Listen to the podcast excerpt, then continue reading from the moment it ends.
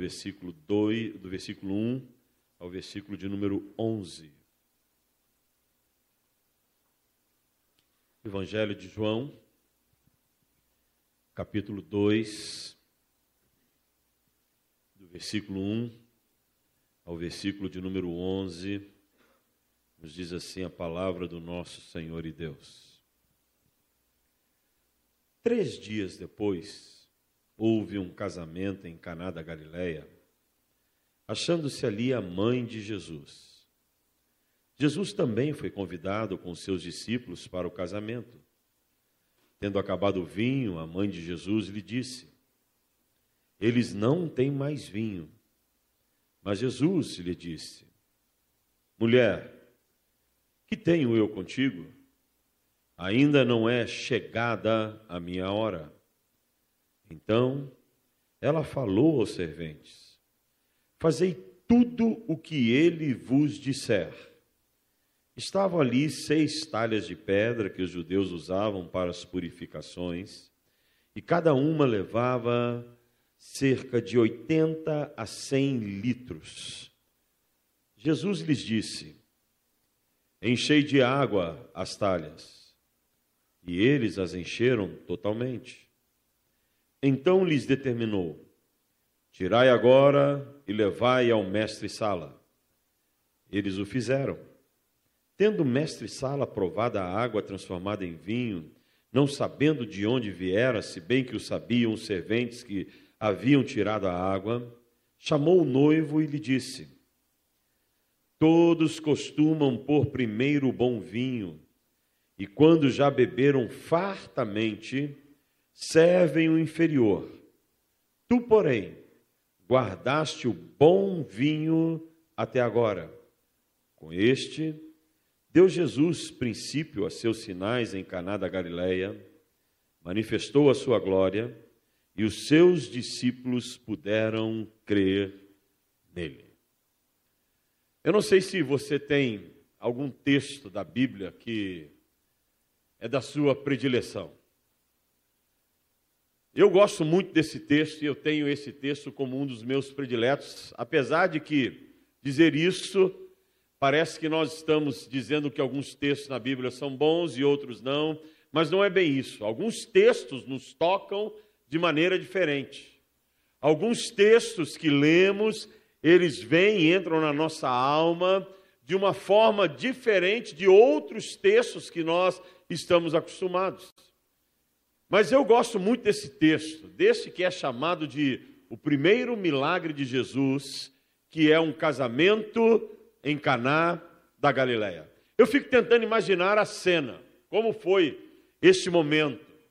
Caná era, uma, era um vilarejo. Naqueles dias, Jesus possuía não muito mais do que duas mil pessoas morando naquele lugar. E de repente chegou a notícia que haveria uma festa.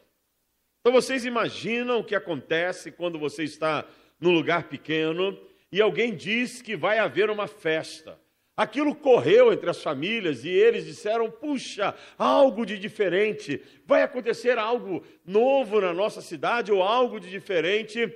E houve assim um movimentar daquele lugar, houve um mover naquele lugar. E as pessoas começaram a ficar ansiosas, atentas para poderem saber como seria esse casamento, de quem seria o casamento, mas houve muito, muita expectativa naquele dia. A Bíblia não fala de quem era o casamento. Muitos comentaristas dizem que era de uma pessoa não conhecida na Bíblia.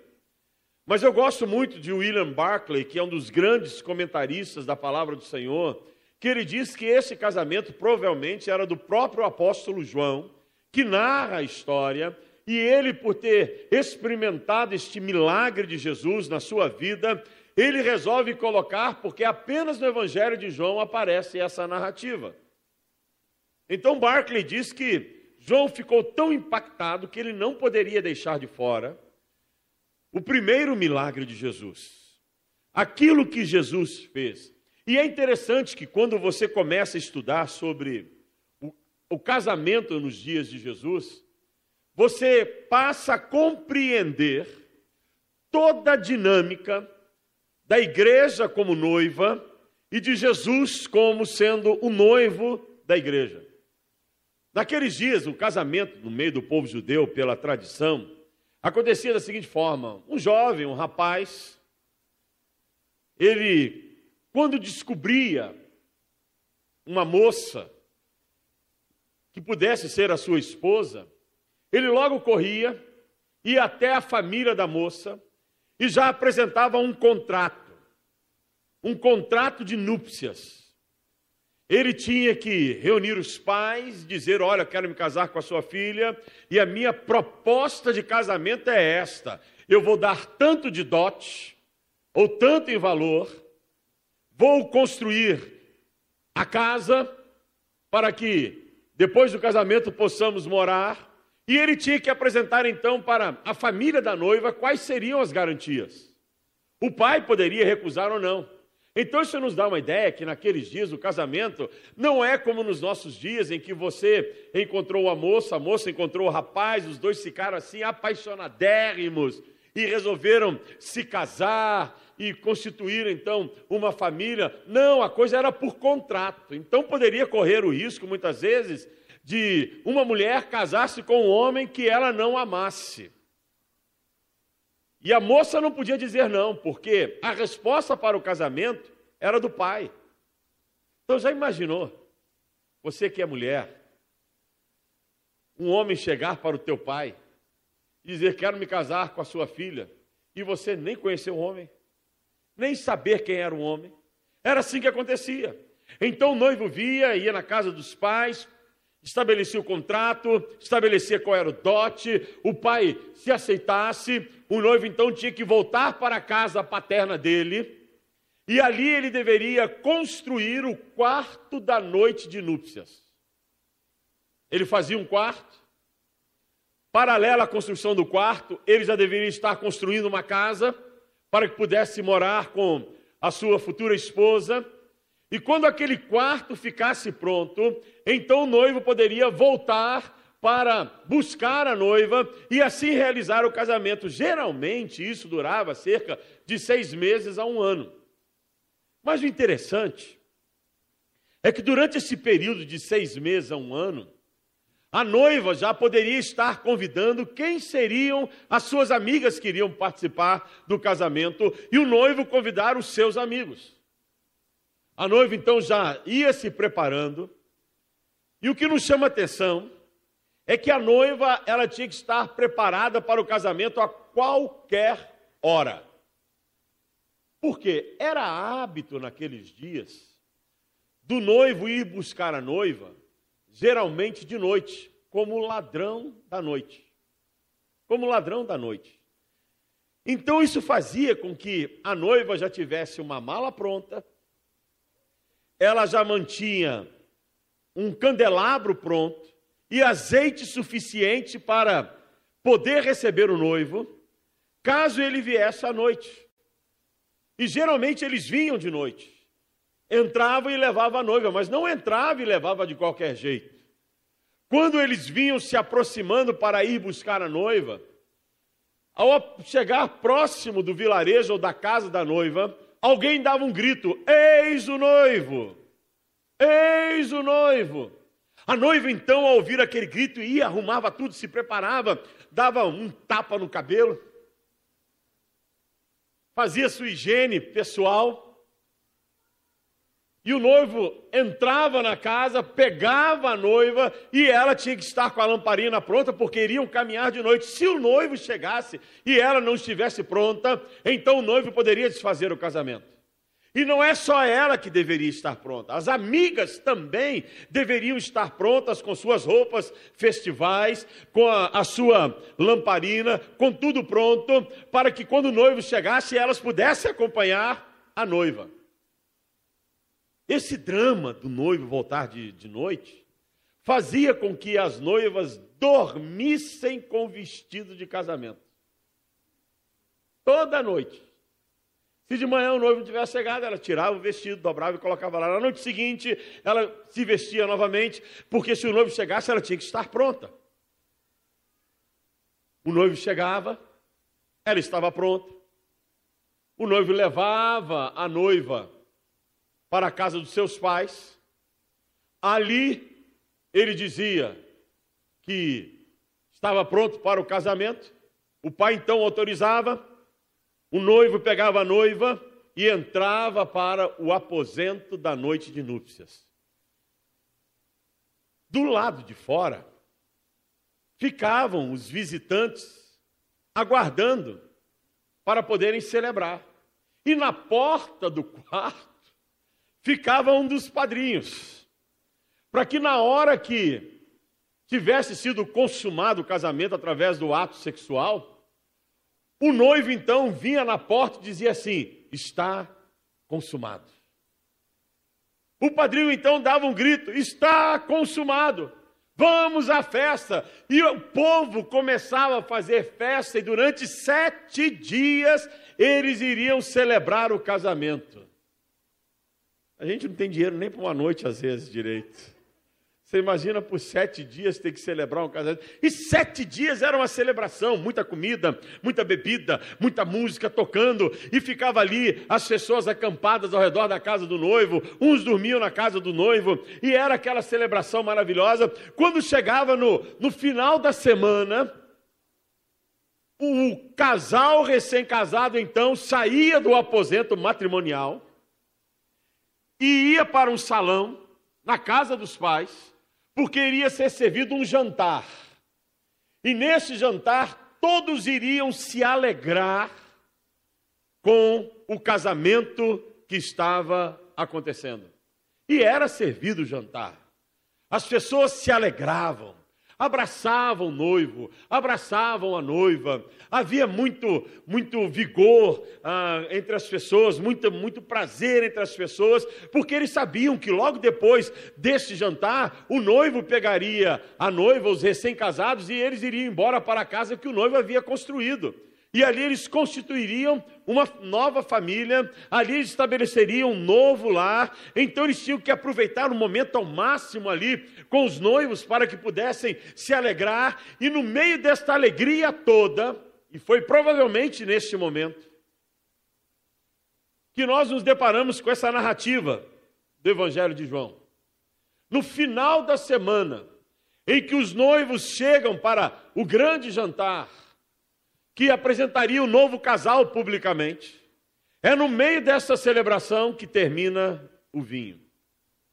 O vinho era o elemento principal daquela região.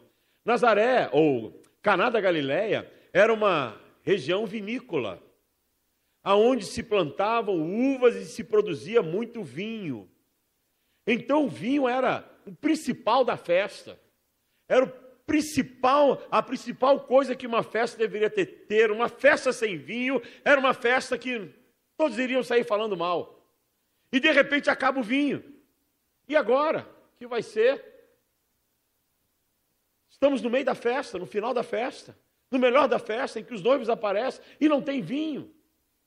Você sabe o que acontece quando você vai numa festa e acaba a comida, não sabe? Você sai de lá falando assim: que miséria, que pobreza, que coisa, poxa, será que eles não tinham calculado comida para todo mundo? Será que eles não sabiam que vinha tanta gente? Geralmente o pessoal reclama pela pouca quantidade de doce. Poxa, mas só tinha isso de doce, porque nós brasileiros temos hábito de encher bolsa de doce, e enche bolsa, e as mulheres já vão com bolsa e enche bolsa, e aquele negócio todo. Sempre que acontece alguma coisa na festa que foi contrário ao que se esperava, as pessoas saem falando. Então imagina naqueles dias, num vilarejo de duas mil pessoas, de repente acabou o vinho, o que será que vão falar do nosso casamento? Como vai ser essa situação? E Maria, mãe de Jesus, ela entra no aspecto de angústia de alma. E muitos perguntam, mas por que ela fica angustiada? Segundo o próprio William Barclay, era ela a responsável pela manutenção da festa. Por isso que ela chega para Jesus, e Jesus era o seu filho primogênito, porque ela teve outros filhos com José, e ela diz: Olha, acabou o vinho. Ela não estava pedindo que Jesus fizesse um milagre. Ela estava pedindo que Jesus, como sendo o homem da casa dela, porque neste período José já havia morrido e o filho mais velho assumia a condição de ser o homem da casa. Ela chega e diz: Nós temos que resolver esse problema, nós temos que resolver essa situação. O que é que nós vamos fazer? Acabou o vinho. E Jesus então diz assim: Mulher, eu não vou fazer o que você quer, deixa comigo que eu vou resolver a situação. E ela volta e se diz: Então façam tudo o que ele vos disser. Ela nem sabia o que Jesus iria fazer. Ela não tinha nem noção do que estava sendo reservado para aquela festa. E Jesus manda que venham as talhas das purificações, que eram talhas que ficavam nas entradas das casas, geralmente, para alguns rituais de purificação, ou mesmo para poderem receber visitantes quando vinham de viagens e ali eles pudessem lavar os pés ou lavar as mãos e tudo mais. E Jesus manda colocar três as talhas ali naquele lugar, seis talhas de mais ou menos uma, de 80 a 100 litros comportava cada talha e manda que encha de água e todo mundo está olhando e talvez a pergunta que tenha sido feita é: puxa, mas ele vai servir água? E enche de água. Jesus não faz um culto de milagre. Jesus não chama todo mundo e diz assim: venho aqui porque agora eu quero mostrar o milagre para vocês, como é que se faz o milagre. Não, Jesus era discreto. Ele vai e manda encher de água.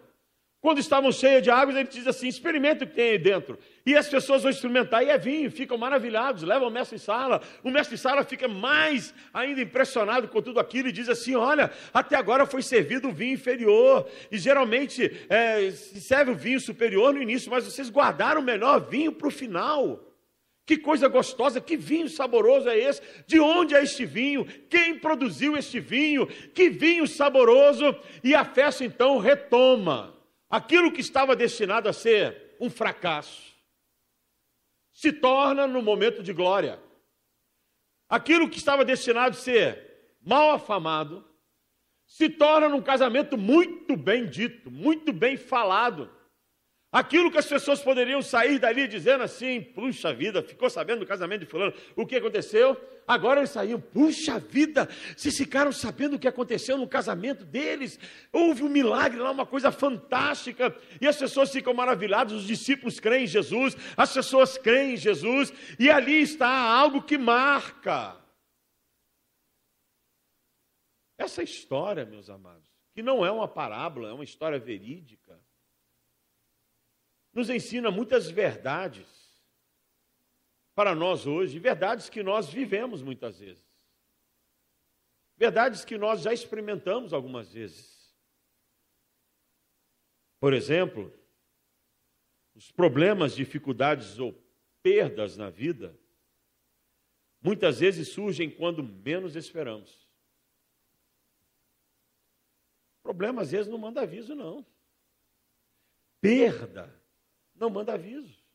Perda de um ente querido, perda de um emprego, perda de um bem que você tinha, muitas vezes vem de repente, vem repentinamente. Você estava vivendo a tua vida naturalmente. Tinha planos, tinha projetos em relação a alguma coisa, e de repente surgiu um impedimento, surgiu um problema, houve uma perda, e aquilo veio sem dar o um anúncio, sem dar um, dizendo assim: estou chegando, não, apareceu, de repente, é algo que é inesperado, nos pega, como dizem os mais antigos, de calças curtas, sem aviso nenhum, sem aviso prévio. E quando vem assim, isso mexe com a gente, nos desestabiliza. Quem de nós, quando perdeu um ente querido, não ficou desestabilizado por ter perdido aquele ente querido e veio do nada? E veio do nada. Hoje eu estava conversando com minha esposa, uma colega de trabalho deles, ah, foi embora para casa na sexta-feira, ninguém conseguiria conseguia falar com ela no final de semana. O pai então resolveu ir até a casa da, da filha, encontrou a filha morta, ela tinha tido um, um problema cardíaco devido à enfermidade que ela tinha, ela tinha diabetes elevadíssima Encontraram a, moça morta, jovem de 25 anos. Imagina o drama da família, dos pais, uma condição. Não avisou. Apareceu. Acontece. E problemas surgem às vezes inesperadamente. E nós temos que lidar com isso na nossa vida. Nós temos que lidar com essas questões no nosso viver. Vem repentinamente. E quando vem repentinamente, geralmente, isso é a segunda verdade, nos leva a um estado de desespero, de angústia, de tristeza profunda, de impotência, somos tomados por sentimentos que nos desestabilizam, por sentimentos que muitas vezes nos derrubam, nos derrubam, nos faz ficarmos prostrados, desacorçoados da vida. Alguns entram em depressão, Alguns não sabem o que fazer, o desespero está presente, aquilo toma conta do coração, aquilo faz com que nós realmente fiquemos sem saber para onde ir, para quem pedir socorro, como tratar a situação, como resolver aquela questão, aquilo nos assalta. As pessoas no casamento ficaram angustiadas. Correram para Maria: Maria, Maria, Maria. Acabou o vinho, você é responsável pela festa, e agora o que vamos fazer? Havia angústia. Maria vai a Jesus, filho, acabou, não tem mais vinho, e o povo ainda está aí, o jantar está sendo servido, o que vamos fazer? E agora? É interessante, meus amados, porque no meio dos nossos conflitos, dos nossos momentos de angústias, em que nós clamamos para Deus, nós não sabemos como é que Deus vai agir. Já perceberam isso? Não sabemos. Às vezes você acha que Deus vai agir de um jeito, Deus age de outro jeito totalmente diferente. Às vezes você fica esperando que Deus venha responder a tua oração de uma maneira e Deus vai agir totalmente diferente. Ninguém esperava que Jesus fosse fazer o que fez. Ninguém. Ninguém esperava isso. Colocar águas nas talhas e transformar água em vinho. Até aqueles dias, as pessoas sabiam que existiam mágicos, mas ninguém tinha visto realmente isto em loco, algo acontecendo de maneira tão maravilhosa. Como nós não sabemos como é que Deus vai nos socorrer, como é que Deus vai vir ao nosso encontro. Como é que Deus vai fazer? Mas isso nos leva a uma condição de compreendermos que nessa hora precisamos desenvolver a nossa fé de uma maneira tal que possamos dizer: Deus, eu não sei como, eu não sei quando, mas eu confio que tu irás fazer alguma coisa e confio que tu irás vir ao meu encontro para me ajudar nesse momento de angústia, de aflição, de dor, de desespero, e Deus vai vir. Jesus entra em cena. Aonde Jesus entra, ele faz a diferença. Aonde Jesus coloca a mão, ele faz a diferença. E ele então vai e surpreende a todos, como ele pode te surpreender, como ele pode me surpreender, como ele vem com a sua surpresa sobre as nossas vidas e vem nos surpreendendo, nos sustentando, nos levantando em meio à angústia, em meio ao problema, nos fortalecendo, dizendo para cada um de nós: filho, olha, vou te colocar em pé. Vou te colocar em pé. E Jesus faz o milagre. Mas não foi só o milagre da transformação da água em vinho. Ali houve outro milagre muito presente nesse texto. O milagre do renascimento da alegria, do renascimento da festa. A festa estava fadada a morrer, a terminar. A alegria estava fadada a se transformar em tristeza, em decepção. E Jesus, ao transformar água em vinho, ele faz com que renasça nos corações a alegria, renasça nos corações o prazer, renasça nos corações a festa. Ele então faz aquilo que está na palavra de Deus, que o choro pode vir uma noite, mas a alegria do Senhor vem ao amanhecer. Ele transforma um momento que seria caótico em um momento de bênção, um momento de derrota em um momento de vitória. Ele transforma a dor em alegria ele faz renascer as pessoas ali naquela festa. Ele faz renascer a alegria de Maria. Ele faz renascer a alegria dos noivos. Ele faz renascer a alegria dos convidados. Ele faz renascer aquela festa. A mesma coisa ele pode fazer nas nossas vidas. Nós temos um Deus que pode nos renovar, nos fazer renascer, nos colocar em pé. Nós temos um Deus que pode fazer aquela festa que acabou, recomeçar. Nós temos um Deus que pode fazer a vida que já parece não ter mais sentido, ter sentido outra vez. Nós temos um Deus que pode fazer a nossa tristeza ser transformada em alegria. Nós temos um Deus que pode fazer qualquer coisa. Nós temos um Deus de maravilhas. Nós temos um Deus que pode, nesse momento, entrar na tua vida, entrar na tua família e dizer: acalma-te. Eu sou o Senhor teu Deus. Você não está sozinho. Você não está sozinha, você não foi abandonado ou abandonada. Eu estou aqui, eu estou ouvindo o teu choro, eu estou ouvindo a tua oração, eu estou vendo o teu problema. Eu não me esqueci de você, eu não me esqueci do teu sofrimento, eu não me esqueci do problema que veio sobre a tua vida, eu não me esqueci e não deixei de ver a perda que você teve. Eu sou teu Deus que irá te sustentar e fazer renascer em você a fé, a alegria, o prazer, a vontade de viver, os sonhos, os projetos. Eu sou o Deus do renascimento. E Ele é. É o Deus do renascimento. E a festa renasceu. E os noivos foram embora para casa uma nova família foi constituída. E todos saíram dali dizendo: que festa, que festa, que casamento, que coisa maravilhosa, que coisa tremenda. O mesmo Deus vai fazer você falar. Deus vai fazer com que você possa se levantar e dizer: Deus, obrigado porque fizestes um milagre na minha vida, um milagre na minha história e me transformastes pelo teu poder e pela tua autoridade. Feche teus olhos, curva a tua cabeça. Nessa noite Deus te trouxe aqui, ou Deus permitiu que você assistisse esse culto, porque essa é uma palavra para a tua vida.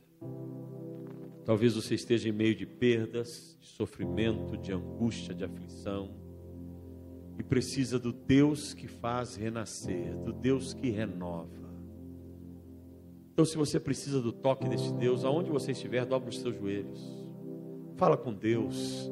Diga, Deus, estou me prostrando aos teus pés, me prostrando ante o teu poder, ante a tua autoridade, ante a tua pessoa porque eu creio nessa palavra que foi pregada. Eu creio que tu és o Deus que pode me fazer renascer. Eu creio que tu és o Deus que pode me renovar. Eu creio que tu és o Deus que pode fazer a diferença na minha vida. Eu creio, Deus, que tu podes pegar a minha tragédia e transformar numa história abençoadora. Podes pegar a minha tristeza e me transformar em alegria, a minha dor o meu choro tu podes fazer terminar hoje e me dar força e ânimo para que eu continue a minha caminhada. Eu creio que tu és o Deus transformador. Deus virá ao teu encontro. Fala com Deus. Fala com Deus. Fala com o Senhor nesta hora. Ele quer ouvir a tua oração. Ele quer ouvir o teu clamor. Ele quer ouvir o teu pedido. És tu quem tens que falar com o Senhor. Deus está esperando a tua voz se levantar, o teu choro ser derramado. Deus está esperando o teu pedido de clamor, de clemência, o teu pedido a Ele. Fala com Deus, fala com Deus, fala com Deus, fala com Deus, fala com o Senhor, fala com teu Deus nessa hora, fala com teu Deus, Pai. Tu és o Deus que ouve as nossas orações, que atende o nosso clamor, que conhece as nossas dores, os problemas que surgem na nossa caminhada